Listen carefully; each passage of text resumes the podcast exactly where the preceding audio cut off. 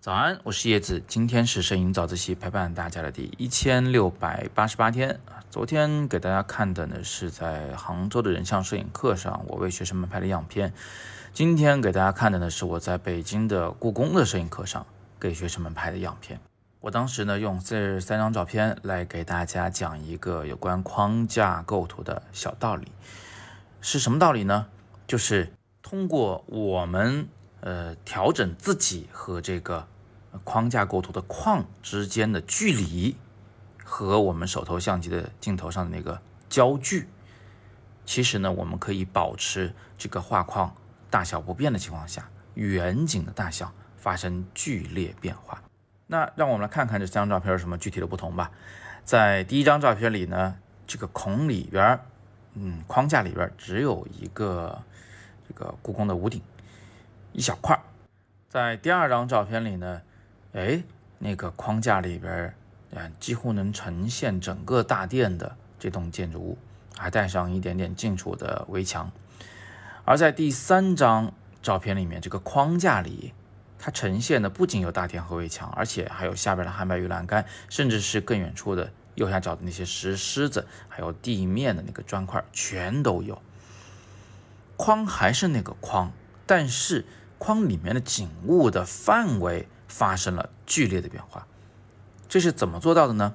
其实道理非常的简单，就是第一张照片，就是那个远景很少，只有一个屋顶的那张啊，是我离得比较远的情况下使用长焦镜头拍摄的啊，因为我离得远，所以我用长焦以后，这个框呢还是那么大。这框跟其他两张照片里那个框架没有什么太多不同，啊，但是又因为我用的是长焦，所以远处的景物呢会被我放大，这就是为什么那个大殿只剩了个屋顶了。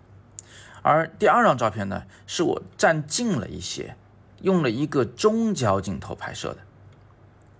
那因为我站近了一些，镜头也没用那么长焦了，所以呢，这个框还是那个大小。这一点是比较容易想明白的。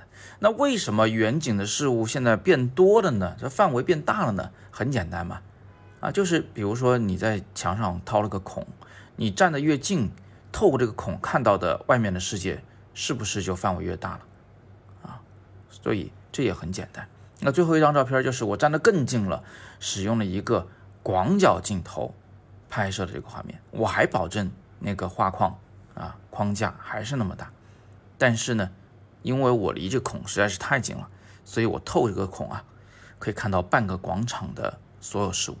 我再总结一下这个做法啊，站得远用长焦和站得近用广角，对于框架构图来说呢，这框架本身的大小是可以完全不变的，但是远景的事物的范围会发生剧烈变化。站得近的那一个可以得到一个更宏大的远景。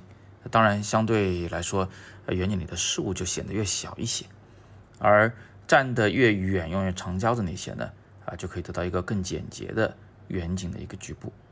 啊，通过这一套做法，哎，你可以灵活的运用框架，去让框架和这个远处景物之间的那个关系啊，达到一个恰恰好的地步。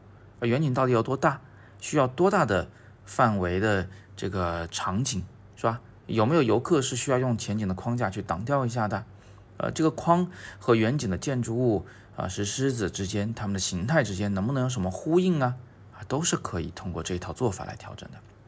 所以这就是我今天的早自习里面想跟大家来分享的一个小技巧。希望下次你在做这个框架构图的时候啊，不要只是傻傻的站在那儿就开始拍，要想想自己到底应该离多远和用多少焦距的问题。好吧，那今天我们就简单的闲聊这么多啊，还是那句话，更多声音好课在我的阅读原文中。